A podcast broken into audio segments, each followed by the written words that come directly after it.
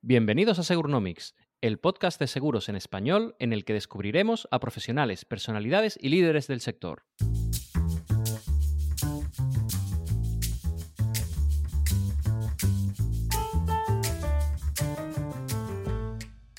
¿Qué me gustan los retos? Y a mí eso pues me, apasiona y, y, una cosa como esta, una compañía desde cero en un modo startup, ¿vale? Porque aquí empezamos y yo trabajaba desde mi casa, no había oficina. Y poco a poco empezamos a crecer y ahora pues ya somos unas 50 y tantas personas a nivel directo, más después todo lo que es el equipo de soporte del grupo.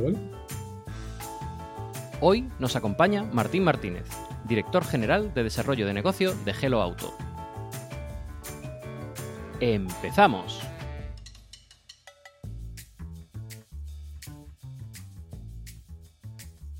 Martín, comienzas tu carrera profesional en una Big Four, en la que trabajas durante nueve años en proyectos de auditoría, fusiones y adquisiciones o planes de negocio.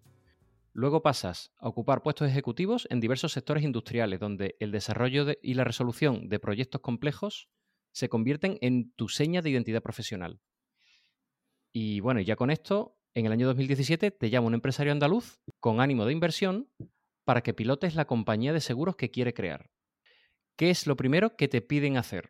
¿Eres consciente de la envergadura del proyecto que quieren poner en tus manos? Bueno, cuando, cuando me llamaron para participar y crear este proyecto, tenía varios proyectos encima de la mesa.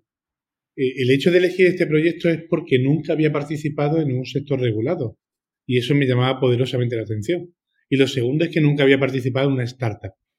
Por mucho que digamos que esto era una aseguradora, era una startup. Esto es realmente para mí lo que eh, está un poco prostituido el concepto Insurtech ahora mismo en el sector. Para mí Insurtech es una aseguradora que viene con una solución distinta. No una compañía que se quiere vender a una aseguradora. Bueno, empezamos y lo primero que me dicen, lo primero que me solicitan es, necesitamos saber con el capital inicial cuántos años nos da a nivel de solvencia. Poneros una persona que acaba de aterrizar en el sector seguros, no tiene ni puñetera idea, vamos a ver, tú puedes tener idea igual que podemos tener idea cualquier persona de a pie. Tienes tu seguro de coche, tu seguro de salud, tu seguro de vida, eh, etcétera, lo básico, ¿vale? Y de pronto te dicen a nivel de solvencia el capital inicial, que en una aseguradora son 9.015.000 euros, ¿cuánto es? ¿Para cuánto tiempo da? Pues claro, eso es un primer reto bastante curioso. Me pongo a leer, me pongo a llamar a mis amigos de consultoras, porque al final eh, el hecho de estar 9, 10 años en una Before, pues te ayuda a buscarte la vida. Y, bueno, hice el cálculo, cogiendo modelos de riesgo que estaban colgados en Internet, de otras compañías, etcétera, etcétera. Posteriormente, contratamos a Deloitte la preparación del expediente no sé si aquí se Perdona, perdona, Martín, que te, que te interrumpa un poco. Eh, ¿qué, capital es el que te exigen para que todos lo sepamos, ¿no? Eh, para, constituir una compañía de, Son 9 millones 15 mil, pero tienes que tener depositado. ¿9 millones? 15 mil euros. 15 mil. Claro, porque es el ramo de autos. 50%. Vale. ¿Vale? Porque es por la partida de responsabilidad civil. Correcto. Que es la partida que juega un poco más e incrementa esa cantidad, ¿vale? Bueno, posteriormente contratamos a Deloitte y, cuando, cuando hicieron su cálculo, pues era muy similar al mío. Entonces, bueno, me dio cierta tranquilidad. También te digo, fue un poco póker, ahora que con el tiempo lo ves y conoces más y lo sabes, pues claro, replicar un modelo de riesgo de una compañía distinta y aplicarlo aquí, pues bueno, es casualidad que, por decirlo de alguna manera, que diese más o menos igual, ¿vale? El sentido común al final te va dictando mucho. Eso es, ahí te iba, te iba a decir, ¿no? Es eh, más que una casualidad, es una parte de sentido común, de que tú ya tienes una experiencia o que vienes con una experiencia previa de elaboración de planes de negocio, que no sé si habrás tocado eh, seguros anteriormente en, eh, en, tu época de consultoría, pero de alguna manera es lo que tú dices, ¿no? Es el tema de el sentido común y el haber estado trabajando en un entorno profesional en que los términos más o menos son parecidos dentro de las especificidades de cada sector. Correcto, es decir, os, voy a contar una anécdota aprovechando aquí. Claro, al poco de empezar en este proyecto hice el máster de, dirección de compañías aseguradoras en ICEA. Claro, era muy gracioso. Porque imaginaros todo el mundo presentándose allí. Hola, yo soy fulanito, trabajo en Mafre, yo soy sotanito, trabajo en Santa Lucía, yo en Liberty, catalana. Me tocaba a mí el turno, ¿no? ¿Y tú qué haces? Yo estoy montando una compañía de tú, tú no sabes. Será una correduría. No, no, perdona, una compañía. A ver, no sabes. Será una agencia de suscripción. Coño, no, compañía. Bueno, venga. ¿Y de qué ramo? Autos.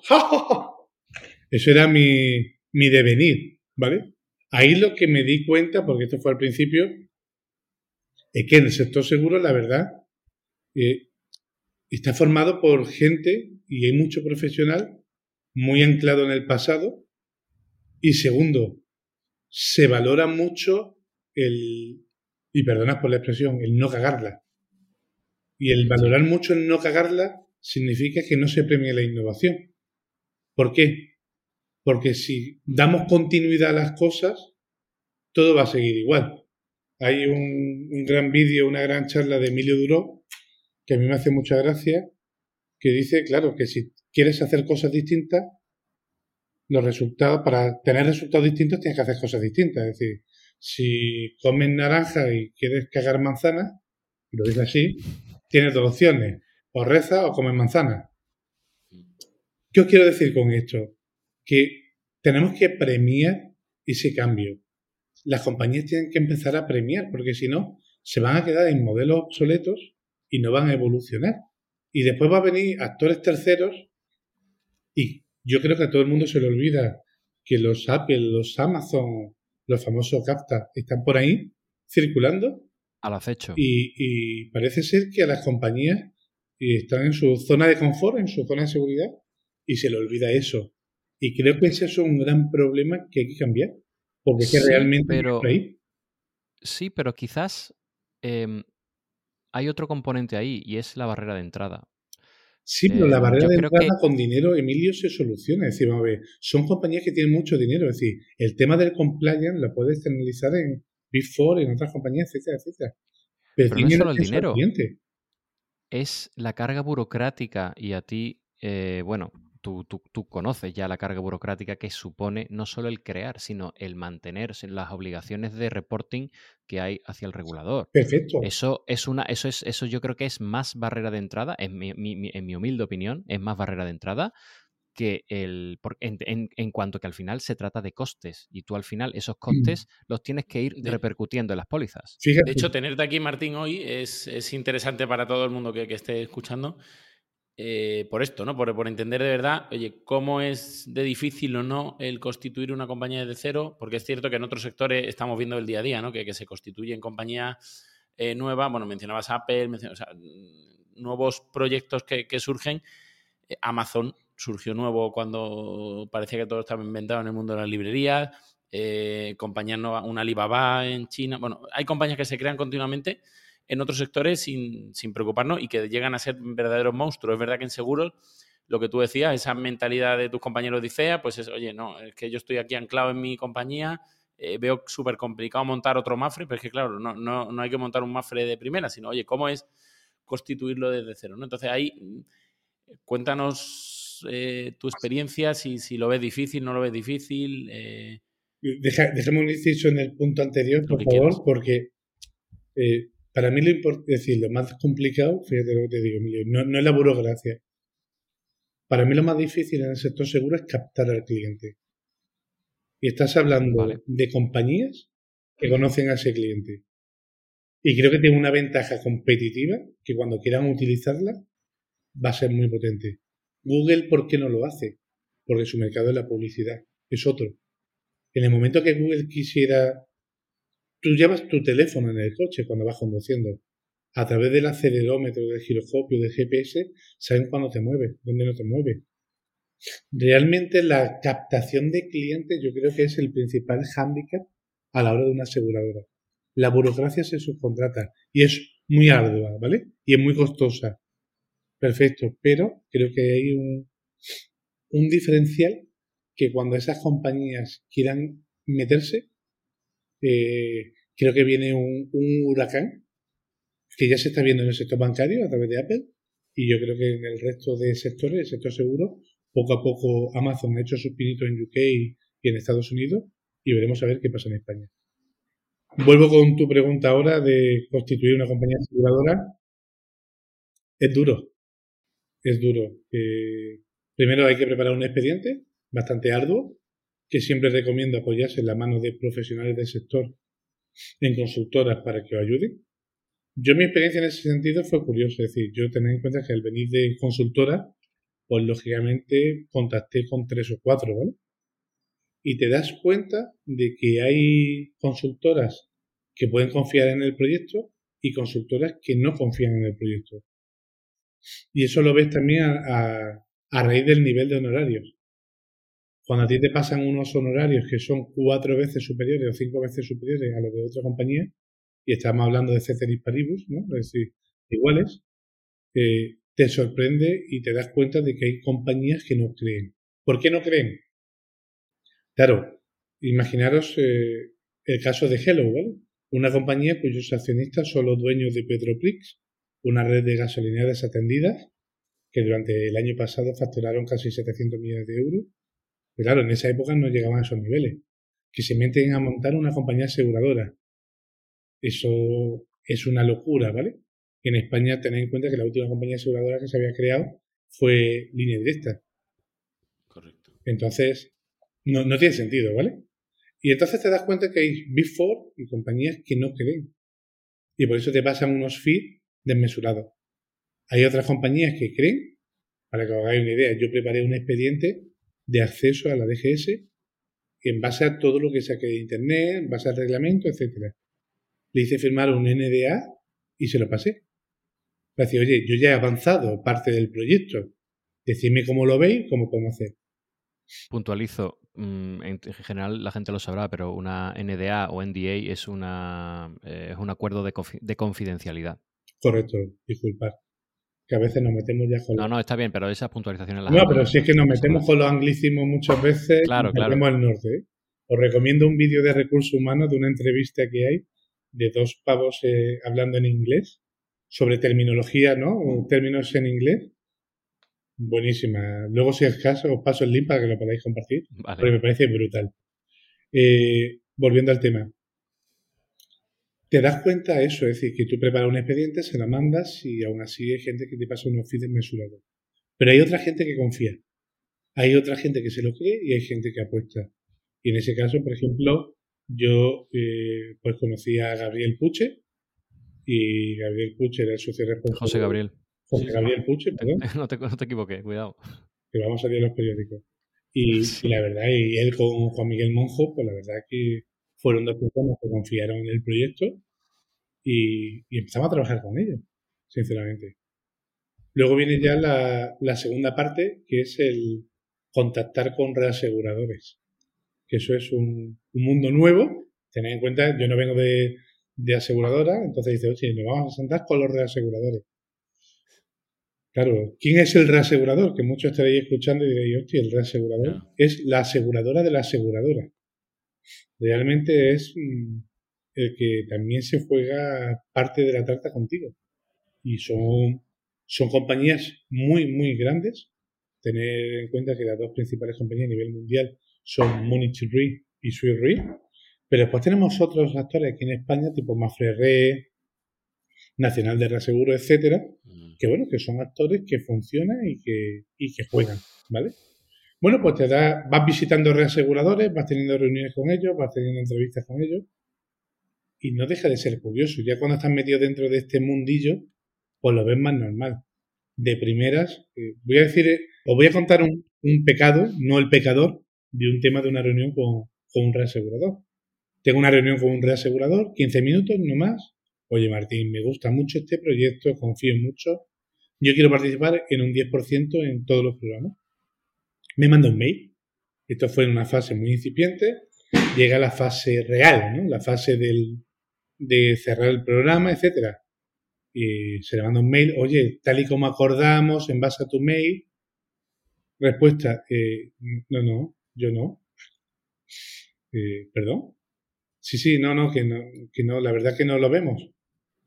Pero, perdona, si me dijiste, tuvimos la reunión.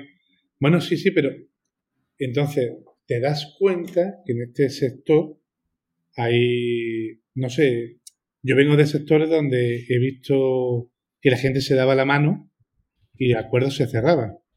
Y sin embargo, aquí en seguro, hasta que no está firmado, he, sufrido varios momentos en los cuales eh, no te puedes fiar de todo el mundo o aprendas a no fiarte de todo el mundo. Y eso a mí, la verdad que, joder, me deja un poco, y perdón por la expresión, triste, ¿eh? Porque confiaba más en eso. En el pacto entre caballeros.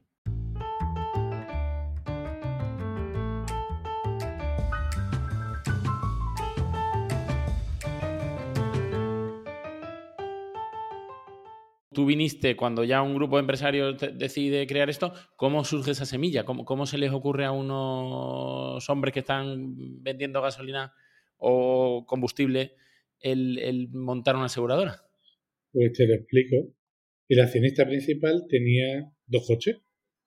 Uno que no cogía, o sea, que a lo mejor le hacía mil kilómetros al año, dos mil kilómetros al año, y uno que cogía todos los días.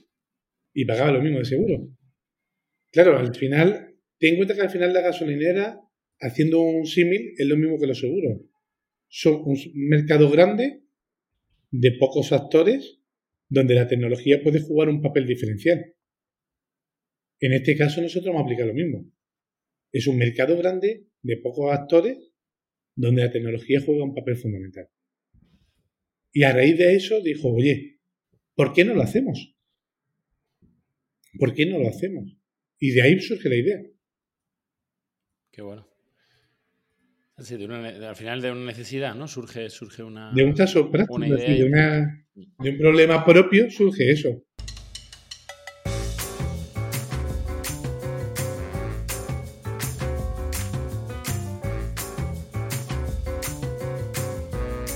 Eh, Martín, tú llegas a Hello Auto con las credenciales de haber reflotado compañías anteriormente pero sin experiencia previa en el sector asegurador, como ya hemos hablado antes. Correcto. ¿Por qué crees que te eligen a ti antes que a un ejecutivo con experiencia previa en el sector? ¿Y cuál consideras que puede ser tu valor diferencial en este punto del proceso? Yo creo que al final, a mí lo que me gusta son los retos. Si, veis mi currículum, no he estado en el mismo sector, ¿vale? Es decir, yo tuve eso, 10 años en Deloitte, pasando por auditoría, por la parte de transacciones, IBR y demás. después estuve en un laboratorio, después estaba en una empresa de cama hospitalaria, después estaba en una empresa química o textil. ¿Tiene algo que ver una con la otra? Te digo, no, no tiene nada que ver. ¿Qué me gustan los retos? Y a mí eso pues me, me apasiona y, una cosa como esta, una compañía desde cero en un modo startup, ¿vale? Porque aquí empezamos y yo trabajaba desde mi casa, no había oficina. Y poco a poco empezamos a crecer y ahora pues ya somos unas cincuenta y tantas personas a nivel directo, más después todo lo que es el equipo de soporte del grupo, ¿vale? Pues a mí eso me apasionaba y eso me motiva. Y es un proyecto que todavía tiene muchas aristas por hacer y me motiva, porque tiene esas aristas. Oye, ¿esto significa que mañana tú no puedas pasar? Porque claro, aquí hay, un, aquí hay una cosa que hay que destacar. A mí todo el mundo me ha dicho que quien entra en seguros no sale de seguro. Justo, justo te, lo iba, te lo iba a mencionar, pero claro, teniendo en cuenta que tú ya vienes de otros sectores, bueno, mm, yo siendo sincero, mm, te queremos muchos años más en seguro. Otra cosa es que luego tú eh, encuentres otro reto por ahí fuera del sector. Yo, no lo sé, pero a mí lo que estoy viendo en el sector seguro es que hay muchas cosas por hacer. Y creo que se pueden hacer muchísimas cosas. Y eso eh, y ya no te hablo solamente de autos, que es donde nosotros estamos metidos, sino veo que hay otras actividades donde se pueden hacer muchas más cosas. Y creo que ahí hay siempre oportunidades. Y al final el ser un sector que es acíclico, ¿vale? Que siempre genera, etcétera, es un sector muy tranquilo y genera mucha confianza. Y ya que lo has mencionado, ¿cuál es para ti uno de los, eh, una de las mayores aristas del, si, queremos llamarlo así, ¿cuál es una de las mayores aristas del sector asegurador? ¿Dónde crees tú que queda mucho trabajo por hacer y dónde te ves tú, eh, no sé, digamos, metiendo las manos para enderezar, llamémoslo así, eh, pues alguna, pues eso, alguna arista que tú veas en el sector que sea realmente relevante. Yo creo que el sector seguro, el principal problema que tiene es la continuidad. Sí, es. Mira, yo cuando reflotaba empresas o estaba en empresa en crisis, eh, siempre se decía que el principal problema de una empresa en crisis es la gestión. ¿Vale? Decía, puede haber un cambio regulatorio, puede haber un producto nuevo de tu competencia, pero el principal problema es la gestión. ¿Qué ocurre? Que la gente, cuando tú llegas a una empresa, están acostumbrados a hacer las cosas de una forma. Cambiarle esa forma de hacer las cosas es muy complicado. Para mí en seguro es lo mismo. Sí, o yo lo percibo igual, ¿vale? La gente está acostumbrada a hacer las cosas de una forma y no quiere cambiar. No quiere cambiar porque ha dado un resultado. Esto es como cuando la época de bonanza en España, ¿os acordáis? Todas las empresas ganaban dinero. Sí. Y todos los altos directivos eran muy buenos. Porque se medían por lo que ganaban. Imaginémonos que en vez de hacer el análisis de por lo que ganan, hacemos el análisis de lo que dejan de ganar. Imagínate, eh, Juan Antonio, que tú estás de directivo en una compañía y tu compañía gana 50 millones de euros. Te dices, joder, Juan Antonio es un crack. Pero imagínate que Juan Antonio tendría que estar ganando 200. Juan Antonio ya no es tan crack. ¿Vale? Es el problema de lo que pasa en seguros. O sea, si no seguimos siendo continuistas, el modelo se va a acabar.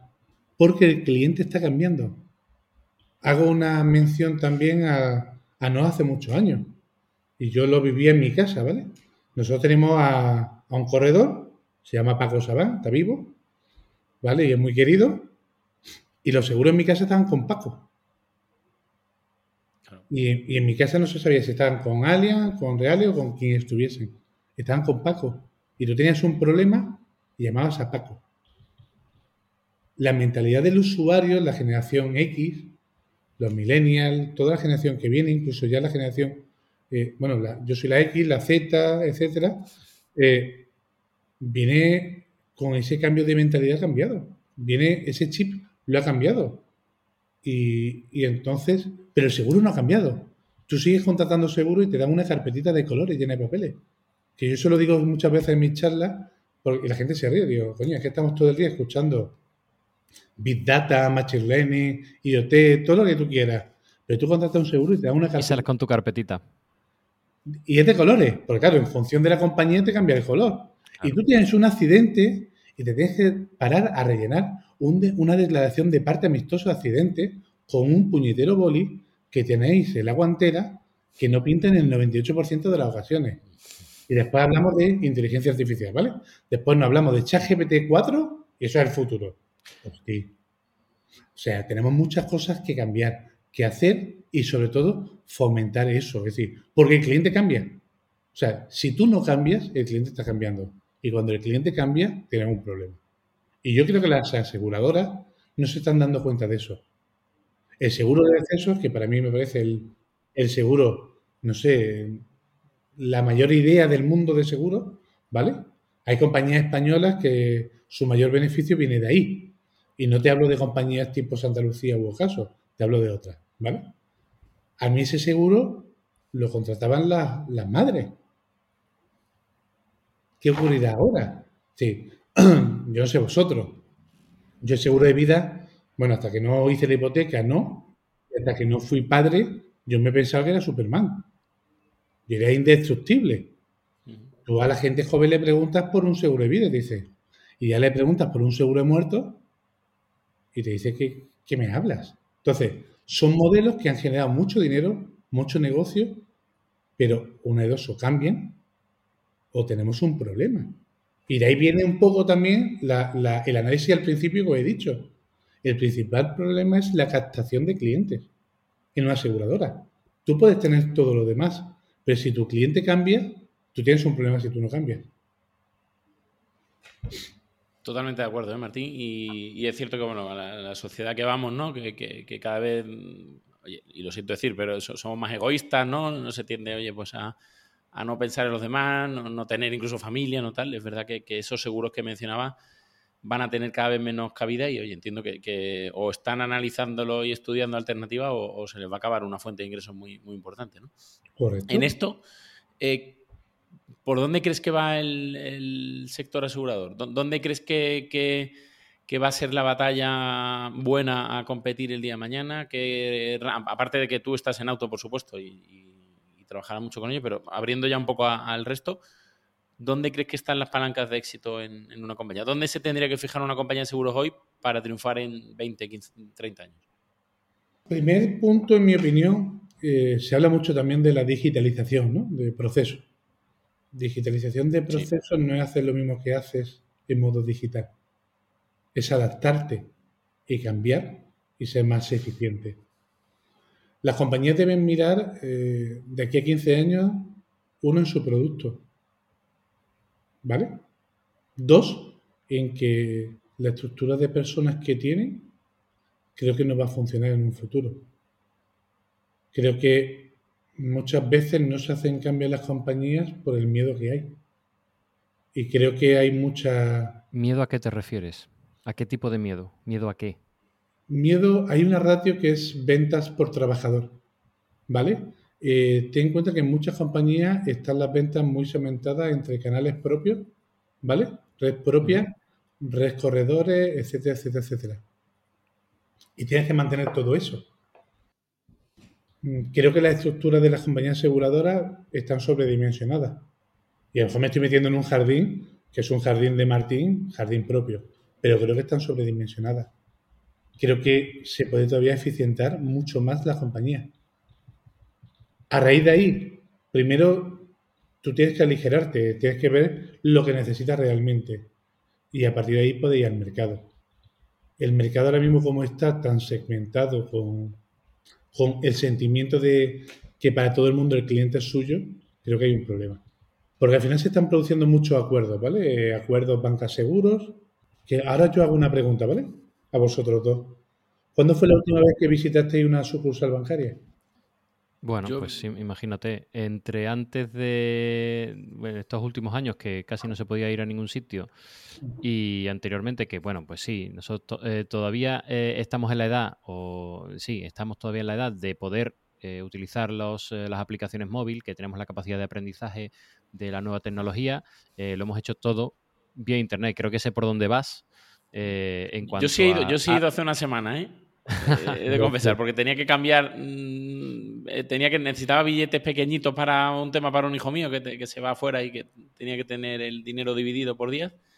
Una tontería, pero oye, he tenido que ir a una oficina para eso, porque no, lo podía hacer online. O sea que siempre va, a quedar algún. no te cambiaba. ¿Mm? Porque la panadería de abajo de tu Efectivamente, efectivamente. Si hubiera encontrado en la panadería una solución. No, pues yo incluso he realizado una, hipoteca sin, sin, sin, haber pisado, todavía no he pisado esa oficina. Lo he hecho todo vía email y teléfono y, prácticamente servicios centrales y bueno, y, hablando también con la oficina. Pero pisar, pisar, efectivamente no lo he pisado. Y me han vendido un seguro. Te lo digo también, ¿eh? Me han vendido un seguro porque con la hipoteca, eso ya, esto ya es harina de otro costal, pero consiguieron meterme un seguro que, bueno, dejémoslo ahí. Que... No, pero pero es lo que te digo, es decir, realmente los acuerdos bancas seguros yo no le encuentro mucho tema. Es decir, en hogar te obligan a contratar. ¿Qué, están haciendo? Oye. Eh... te obligan. Es cierto que, tú puedes decir que no y te sube el tipo de la hipoteca, pero tú no, no. o incluso te dicen que no. O incluso te dicen que no, que es lo que me pasó a mí. Eh, yo tuve que pasar por el aro porque tenía ya firmadas las arras y es lentejas. Oye, préstamo, un préstamo personal, ay, préstamo personal, hay un seguro de vida, Chacaflus, o un seguro de accidente. O sea, son cosas que realmente para mí eso no es comercializar, para mí es obligar, ¿vale? Entonces, estoy de acuerdo contigo. O sea, son acuerdos donde las compañías invierten mucho dinero y yo sinceramente no sé, no, no termino de verlo en el corto medio plazo, ¿vale? Eh, creo que hay otros tipos de acuerdos que sí van a llegar, y si veis al final, y, me gusta mucho mirarme el Astelco, ¿vale? Porque las telco al final cada vez están integrando más servicios, aparte de la fibra, telefonía, alarmas, eh, tema de electricidad, etcétera. O sea, al final están intentando buscar el cliente y atarlo en global, ¿vale? Con todo. Yo creo que al final las compañías tienen que ir buscando ese tipo de acuerdos. En mi, en mi yo, opinión. Yo, por dar, oye, por, ser una voz discordante también, ¿no? Y dar ese ahí punto de, de tal. Eh, pese a que obviamente la banca seguros, ¿no? Se, pues no tiene buena prensa. Eh, hay, que, hay que mm, darles un punto a favor en el sentido de que han conseguido también democratizar seguros que hasta ahora no lo estaban, porque al final el seguro de auto es obligatorio, pero el seguro de hogar no lo es y a cuántas familias, o sea, podríamos hacer una encuesta, a cuántas familias ha ayudado el que le hayan obligado a tener su hogar el día que luego han tenido un incendio, una fuga de agua, un tal, y gracias a eso no han perdido la casa. O un eh, terremoto, eso, siempre que pasa una catástrofe, todo el mundo piensa que el consorcio de compensación de seguros cubre a todo el mundo y lo cubre que la asegurada. Cubre a los que están asegurados, claro. asegurada a los Efectivamente. porque una parte de tu seguro va a eso. Exacto, exacto. Pero eso que al final, bueno, es verdad que ya podríamos entrar en si precios, comisiones, etcétera, por supuestísimo. bueno, pero, que, lo, volviendo un poco a la pregunta inicial de, oye, a 15 años, creo que la tecnología tiene que jugar un papel diferencial.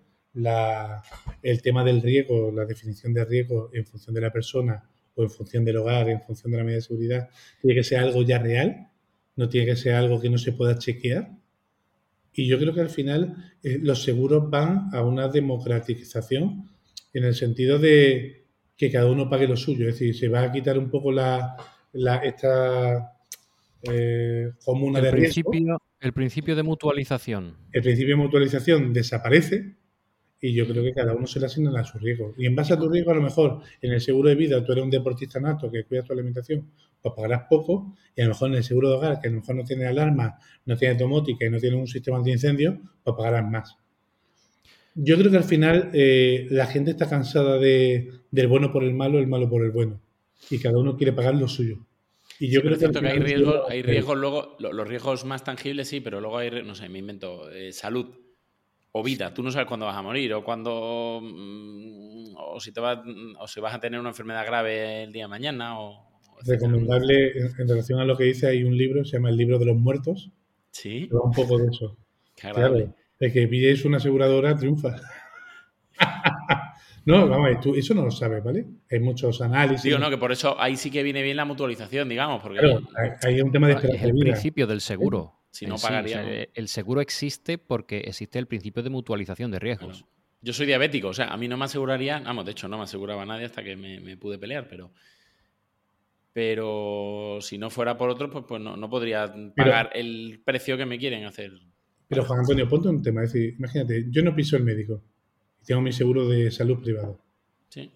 Y tengo amigos que van mes y mes no al, ¿Por, qué pagan igual que yo? Si yo apenas hago uso, es decir, yo cuando voy es porque... Pero es el futurible también, Martín. O sea, el día de mañana, quién sabe si, si... oye, Dios quiera que no, ¿eh? pero que, tengas que ir... Con gente más, joven que yo, gente más joven que yo, ¿eh? que van por vicio.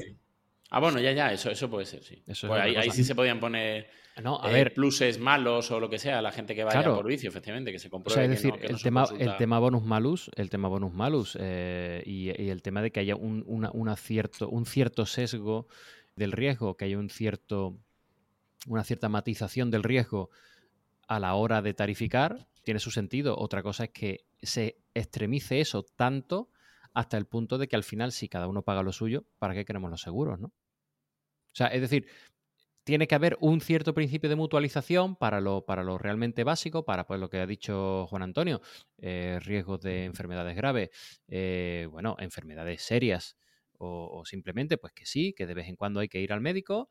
Eh, y otra cosa es, y, yo te hablo por ejemplo del mercado, es una cosa que pasa aquí en, en Alemania, en los seguros privados si tú no pasas una sola factura del médico en un año, te hacen una devolución de prima. ¿Vale? O sea, sí, obviamente vas a pagar menos, pero dentro de un orden, dentro de un orden de que estés mutualizado eh, y de que tú estés pagando una cantidad porque, oye, sin un día por ti, otro por mí, principio de mutualización, y otra cosa diferente es eh, llevarlo tan al extremo que al final no tenemos ni siquiera ningún, ningún tipo de seguro. No tenemos ningún tipo de, ya, no, ya no hablo de negocio, sino ningún tipo de sustento eh, entre, entre personas que, que, de, que de otra manera no podrían afrontar determinado tipo de riesgos. ¿Vale?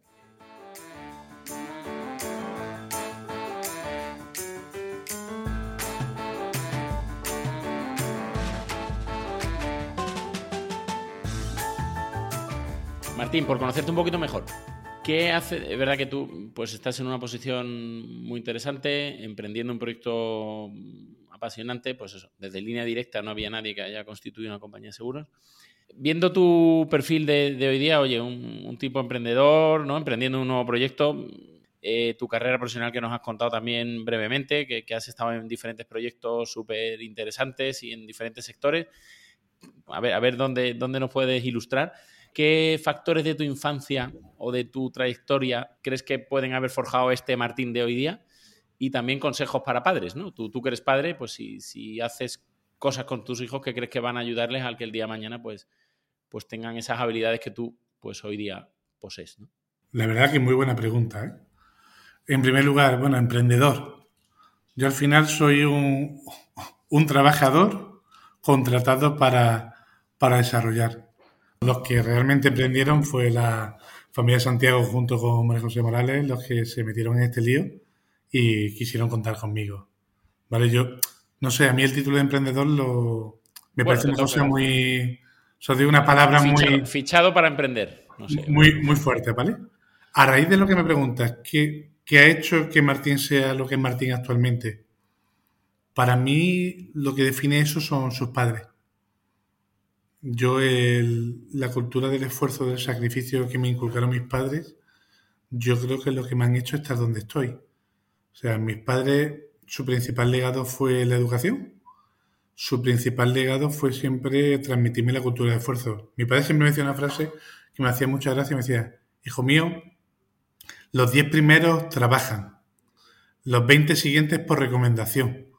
Y a partir de ahí a la mesa camilla con sus padres elige lo que tú quieres ser. Y a mí eso siempre me tocaba mucho las narices, por no decir otra cosa, y, me ayudaba en la cultura del esfuerzo y del sacrificio, porque lo que sí me enseñaron es que las cosas no vienen solas. Es decir, la suerte, hay una, la típica expresión esa que dice que suerte solo va delante de trabajo en el diccionario, pues al final a mí eso me lo han inculcado. Y yo es lo que trato de, de explicarle a mi hijo. Y eso es que yo creo que al final somos malos padres, ¿vale? Porque somos complacientes con nuestros hijos y, e intentamos también facilitarle aún más la vida. Y, creo que muchas veces incurrimos en ese error. Yo, por ejemplo, juego muchas veces con mi hijo a negociar. Juego a negociar o a explicarle cómo funciona mejor un negocio, o cuáles son las bases de un negocio, o el por qué debe funcionar o el por qué no, o el por qué hay gente que vende a coste, eh, cosas de esas, mis hijos tienen 6 y 9 años, ¿vale? Sí, sí. Pero bueno, que poco a poco se van haciendo con la idea de cosas que, como digo, que muchas veces hay gente con 40 y 50 años todavía no se ha enterado, ¿vale? Es decir, y, os pongo, y os digo otro pecado. Hay negocios súper famosos que no han ganado ni un año dinero. Eh, a mí eso no deja de ser una burbuja. ¿Vale? Y, digo pecado, no quiero decir aquí pecadores porque eh, no, que, no creo que tiene sentido, pero, pero sí tenemos que, trabajar con nuestros hijos mucho en la cultura financiera, la cultura del esfuerzo. Yo creo que todos somos complacientes con nuestros hijos y, muchas veces creo que no lo... Yo mi sensación particular, ¿vale? Mi sensación personal, que no lo hacemos bien, pero no podemos y, lo más importante, y, os doy otra reflexión. Yo a mucha gente que ha triunfado, que ha hecho cosas en la vida, y, bueno, se le puede decir que ha podido tener éxito. Siempre me ha gustado hacer una pregunta y os la dejo aquí porque se la podéis preguntar a, cuando venga la gente importante de seguro, que se la podéis hacer. Y si dieseis vuelta, vuelta atrás en el tiempo, ¿qué cambiaríais? La respuesta que me da todo el mundo es estar más tiempo con mi hijo. A mí eso me llama poderosamente la razón. Es decir, la atención, perdón. Porque al final, yo ahora mis hijos están pequeños y demandan a sus padres. Tenemos que aprovechar eso. Y, ese sentimiento, es decir, tú antes, Juan Antonio, me preguntabas, oye, tu infancia. Joder, yo mi infancia la recuerdo con mucho amor, con mucho cariño, con una base sólida y eso también te da tranquilidad y te da unos cimientos que luego te sirven. Para una seguridad 100%. posterior para tener una seguridad en ti mismo. La vida cambia y la vida tiene problemas, la vida tiene enfermedades, la vida tiene pérdidas, la vida tiene ciclo económico, la vida tiene todo.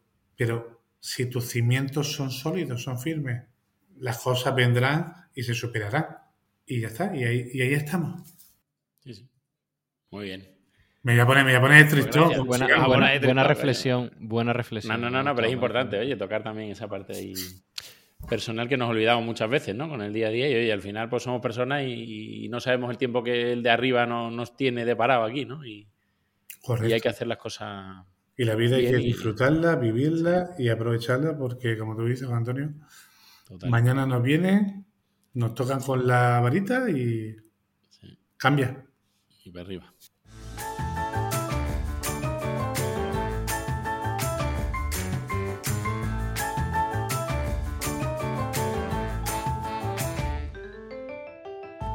Vamos a hablar un poquito más del negocio, ¿vale?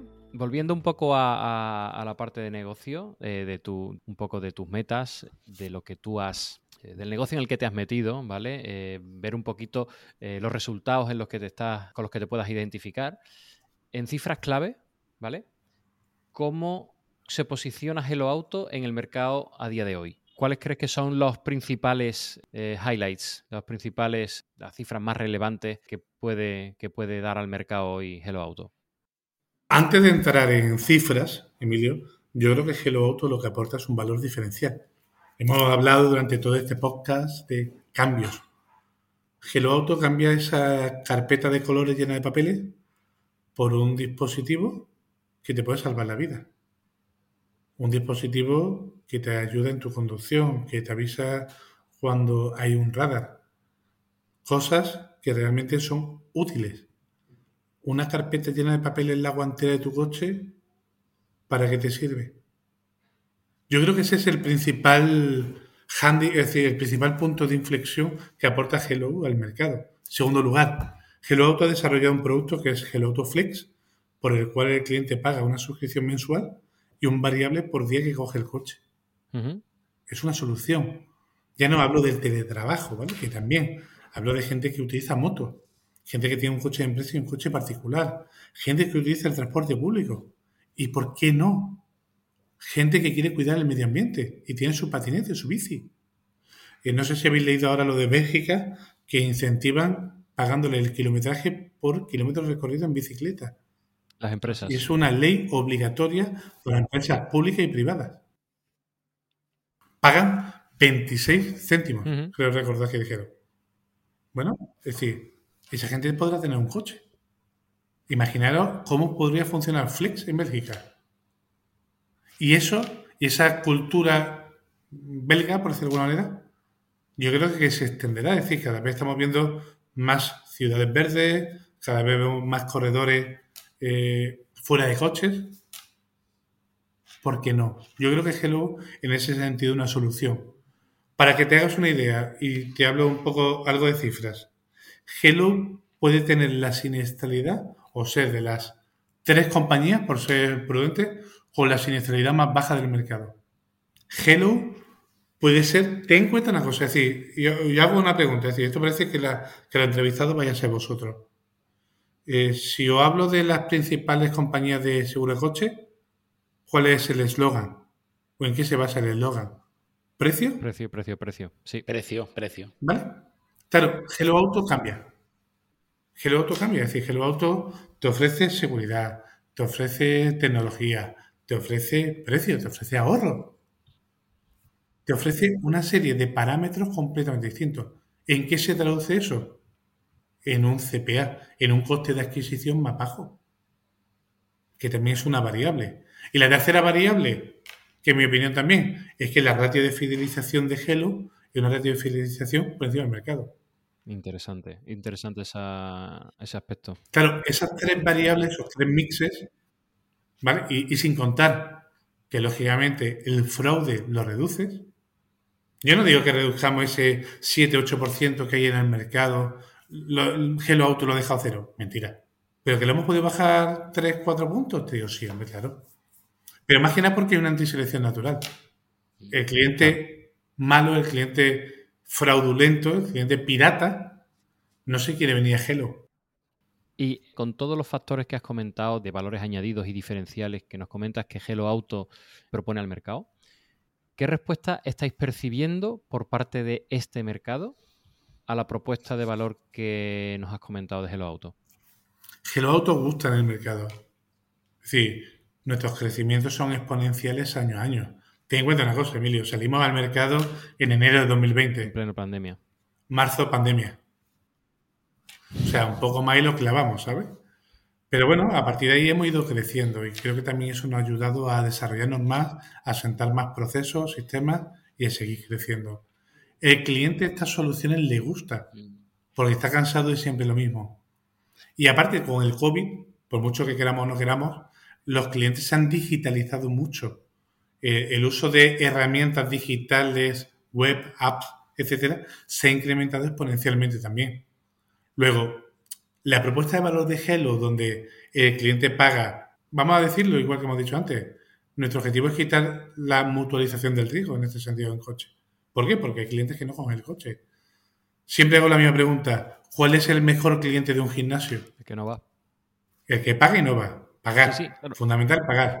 Claro, pero ahí, ahí no estamos hablando de una mutualización del riesgo. Ahí lo que estamos es delimitando lo que es el riesgo en sí mismo. O sea, yo hay, yo hay... ¿Cuál es el mejor cliente de una aseguradora? Claro, el que no tiene siniestros, obviamente.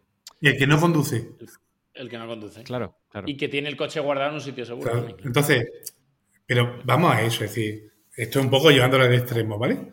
Pero, eh, pero ojo, ojo, que yo, por lo menos ese es mi punto de vista. Yo no creo que eso sea un extremo. Yo creo que eso es eh, justo eh, una delimitación del riesgo que tiene sentido. O sea, ahí sí le veo sentido. Ahí sí va a seguir habiendo mutualización del riesgo.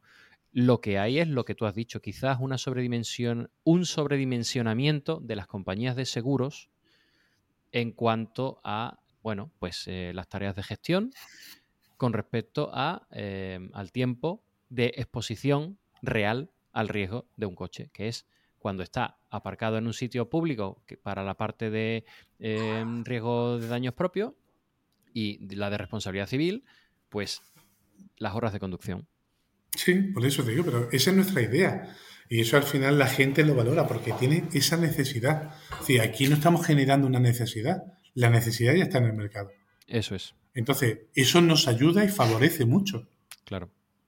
Vale. O sea, y ya no, y nos olvidamos del COVID, al teletrabajo, la gente que no va. Olvídate de eso.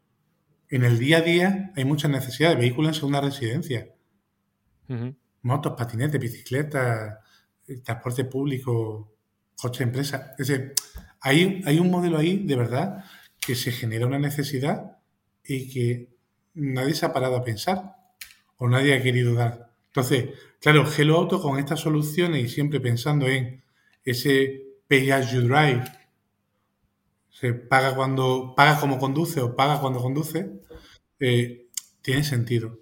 Y creo que hay mucho, igual que ahora estamos viendo mucho tema de software, software as a service, ¿vale? Y se paga por licencia, por usuario, etcétera. Realmente nosotros pensamos en eso, es decir, en, en esa desmutualización, ¿vale?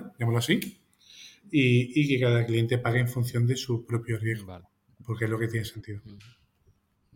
Oye, andando en esto, eh, montaste la compañía y un día tuvisteis que empezar a vender. Eh, ¿Cómo fue la primera póliza y también qué canales estáis utilizando y en cuáles confías más ¿no? para la venta? Bueno, la, primera póliza fue trabajadores, amigos y familiares, ¿no? Como se suele decir, ¿no? Esto es lo de boda, boda bautiza, comuniones, ¿no? eh, es lo que hicimos, es decir, lo primero fue así. Después, poco a poco, pues fuimos ampliando, es decir, lo hicimos todo por directo, ¿vale? A través de campañas Google, Facebook, YouTube, ¿vale? TikTok. Y, ya, lógicamente, después ya hemos entrado en, hemos hecho cosas con corredores, principalmente en correduría cautiva, y después hemos entrado ya en comparadores. ¿Qué auguro yo para un futuro? Cautivas para que, o sea, corredurías que están unidas o pegadas a grupos empresariales. Correcto, perdón. ¿Vale? Que, venden seguros a sus propios empleados o. Correcto. Entonces, yo creo que el futuro va por ahí. Es decir, yo creo que el tema de comparadores generará, seguirá generando. Hay nuevos actores en el sector español, como puede ser Chep24, que es el mayor comparador en Alemania. y que ha venido a España. Y yo creo que la. Simplemente os doy un dato porque me pareció súper curioso. La inversión publicitaria de Chip 24 es superior a la de las seis compañías aseguradoras más importantes juntas. ¿Ah, Entonces, esa acción en España yo creo que va a fomentar mucho el uso de comparadores. El, el tema de corredores, yo creo que el corredor va a seguir existiendo en España, pero poco a poco se va a ir diluyendo porque va a haber un proceso de, de concentración que ya está viendo. ¿Vale? Y yo para mí los corredores se van a centrar en los grandes riesgos, ¿vale? En los, en los riesgos donde aportan mucho valor. ¿Vale? Y, por ese proceso de concentración, ¿vale? Vale. Pienso yo, en una opinión particular, ¿vale? Y, al final el canal directo juega una, una partida muy importante. El canal directo juega una partida muy importante. ¿Por qué? Porque tú al final, antes hemos dicho, a lo mejor puede ir a una oficina bancaria o no puede ir a una oficina bancaria. Y a un corredor de seguros podrá ir o no podrá ir. Pero lo que sí te mete es a ver tu correo, lo que sí te mete es a leer el periódico, lo que sí te mete es a escuchar un podcast, yo creo que ahí, en esa forma de acceder al cliente, está la clave. Porque realmente es donde vamos a estar y donde se va a jugar las próximas partidas. El acceso, es decir, el otro día leía un, artículo que decía que la generación millennial eh, no está preparada para que lo llamen por teléfono. Porque la persona que llama está preparada para hablar, pero la que recibe la llamada no. Esto va a pasar en muchas cosas, y no estoy hablando de una llamada de teléfono. Estoy hablando de tú no vas a tener que ir. Por eso un poco comentaba antes lo de los retailers, lo de las telcos. Tú al final el servicio wifi de tu casa lo usas. El servicio de luz lo usas. La alarma de tu casa la puedes usar. A raíz de ahí puedes tener otra serie de servicios de seguros que te pueden ayudar. Y creo que por ahí viene el futuro, ¿eh? Oye, hablando de esto de, de multiequipar, que estás hablando también, ¿no? A sus clientes, etcétera, ¿vosotros también tenéis pensado esto? O sea, una vez ya abierto el, ramo auto, eh, está en la cabeza de, de, los dueños y de la tuya misma, ¿no? El poder ir ampliando. El, sector autos es lo suficientemente complicado y amplio como para ampliar. Nos gustaría, te digo sí, lógicamente nos gustaría porque al final creemos que hay unos nichos y oportunidades de negocio en otra, en otras partes de seguro, ¿vale? Y creo que tendremos que usarla, pero ahora mismo no la capacidad está donde está. ¿Vale? El tiempo es limitado, los esfuerzos son limitados y el equipo humano es limitado. Tenemos que centrarnos en lo que, en lo que vemos. Nuestra idea, y ya también os doy otra exclusiva si queréis, nuestra idea es salir fuera de España también. Ah, muy bien. ¿Por qué? Porque al final, igual que pasa en España, las necesidades y los problemas están en el resto de países están igual. ¿Por qué no? Ah, bueno, bueno, perdón. ¿Y si me, me falta otra? Me falta otra que se me había olvidado. ¿Cuál? Uh, ha, habido antes una pregunta, es decir, ¿cuál crees que puede ser una aportación que podéis hacer también al sector? Sí. Bueno, aquí os comento que hemos procedido a, presentar un escrito de denuncia en la Comisión Nacional del Mercado de Competencia eh, contra cinco. Cinco son los que, que, que, la, en la reunión que tuvimos con de Force te vio esto, sí, sí. Vale, 5 eh, es el siniestro conductor y el siniestro conductor es un fichero que las aseguradoras consultan, un fichero mutualista comunitario que las aseguradoras consultan para ver si tú has tenido siniestros antes y en base a eso date un valor de prima. Correcto. Eh, curiosidades de la vida, eh, esto está preparado para que tú, las compañías, puedan consultar en base a su cartera de clientes y conforme tú superas esos porcentajes, pagas más. ¿Qué significa eso? Las grandes compañías nunca pagan, o pagan muy poquito. Porque aportan muchos datos, ¿no? Porque aportan muchos datos. Las compañías pequeñas nos funden. Claro. Ha habido, os cuento también que ha habido una denuncia en Irlanda, creo recordar, sobre lo mismo. Pero luego hay compañías que se han salido, como Mutua Madrileña, ¿no? Sí, pero Mutua Madrileña, eh, curiosamente, es accionista, de diría. O por lo menos los últimos datos que yo vi aparecía como accionista. Bueno, son, son curiosidades, son, eh, en, mi, en mi opinión, son fallos del sector. ¿Por qué? Porque al final tú dices, oye, ¿ese fichero tiene sentido? Te digo, sí. Pero para que accedan todos por igual. Pero tendría que ser un coste para todos el mismo. Y desde el principio, si quieres, me da igual. Pero un coste para todo igual y ya está. Y a partir de ahí jugar. Hay otras compañías que lo están viendo y, te pongo, por ejemplo, el nombre de, Prima o de comparadores que quieren participar también en unirse porque creemos que este modelo no es justo. Mira, hablaba con el dueño de un comparador y me decía, me hacía una reflexión que me parecía curiosa. En cinco, en coches, al existir cinco, del proceso de cotización al proceso de contratación, el precio puede subir. En hogar, que no hay cinco, el precio baja. ¿Qué compañías de seguros, eh, Martín, consideras las mejores en cuanto a innovación y hacer las cosas distintas, como mencionabas al inicio, ¿no? Dentro del panorama español. Si es que hay alguna, ¿eh? ¿Qué quieres mencionar? Eh, a, nivel de benchmark y salvando la cuenta de resultados del primer trimestre de 2024, de 2023, perdón, eh, línea directa. La capacidad de línea directa de identificar a los conductores me ha parecido brutal y muestra de ello es la rentabilidad que ha mostrado en estos años, ¿vale? Fenomenal. Quito el último trimestre porque el último trimestre la verdad es que no ha sido muy bueno.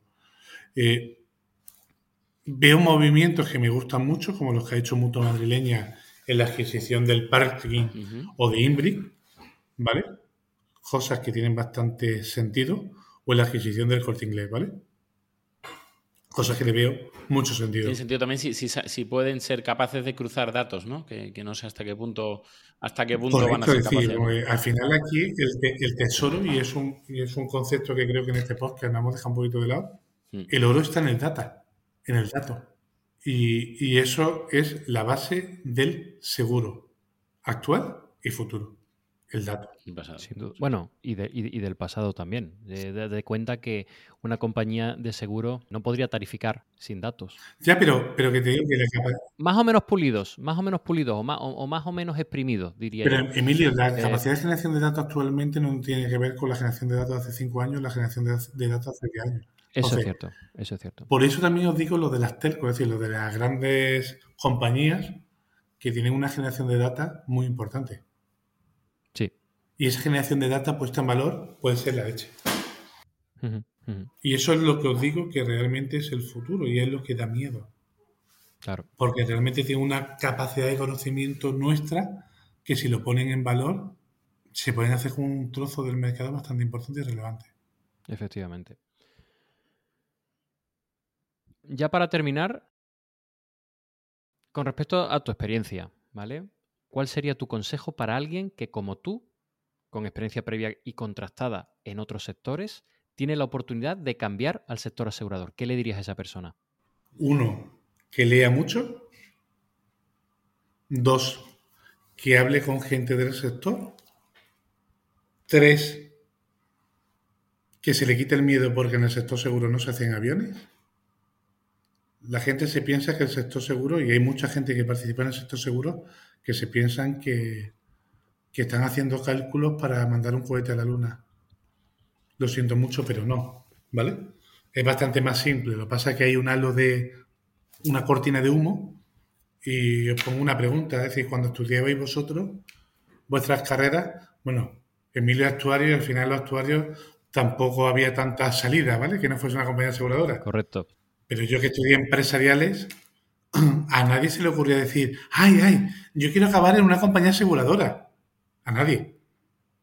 Entonces, ese halo de oscurantismo que hay en el sector seguro, quitarlo. Creo que, mira, había una conversación del CEO de Lemonade que decía que el principal problema que tienen las compañías es que ven a sus clientes como delincuentes y los clientes perciben a las compañías como gente que gana mucho dinero y por eso robarle está bien. Yo creo que el primer punto que habría que hacer es quitar esos extremos, limpiarlos y a partir de ahí jugar. Sí, sí, tiene, tiene mucho sentido. Bueno, Martín, creo que se nos acaba el tiempo.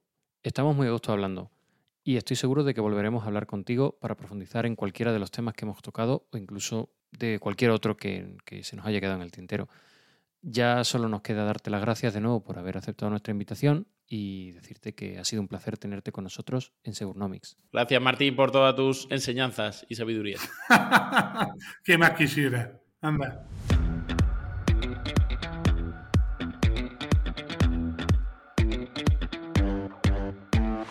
Y hasta aquí nuestro episodio de hoy de Segurnomics. Esperamos que hayas disfrutado escuchándonos y que te haya servido de inspiración. Si te gusta nuestro contenido, danos por favor tu like, 5 estrellas a ser posible, y déjanos también una breve reseña con tu opinión en tu plataforma de podcast habitual.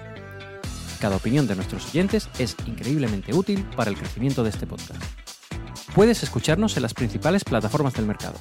Apple Podcast, Google Podcast, Spotify, Amazon Music, Evox y muchas más. No olvides seguirnos en nuestras redes sociales, LinkedIn e Instagram para informarte de las novedades y actualizaciones desde nuestra comunidad. Busca Segurnomics en ambas plataformas y nos encontrarás. Te esperamos en el próximo episodio de Segurnomics.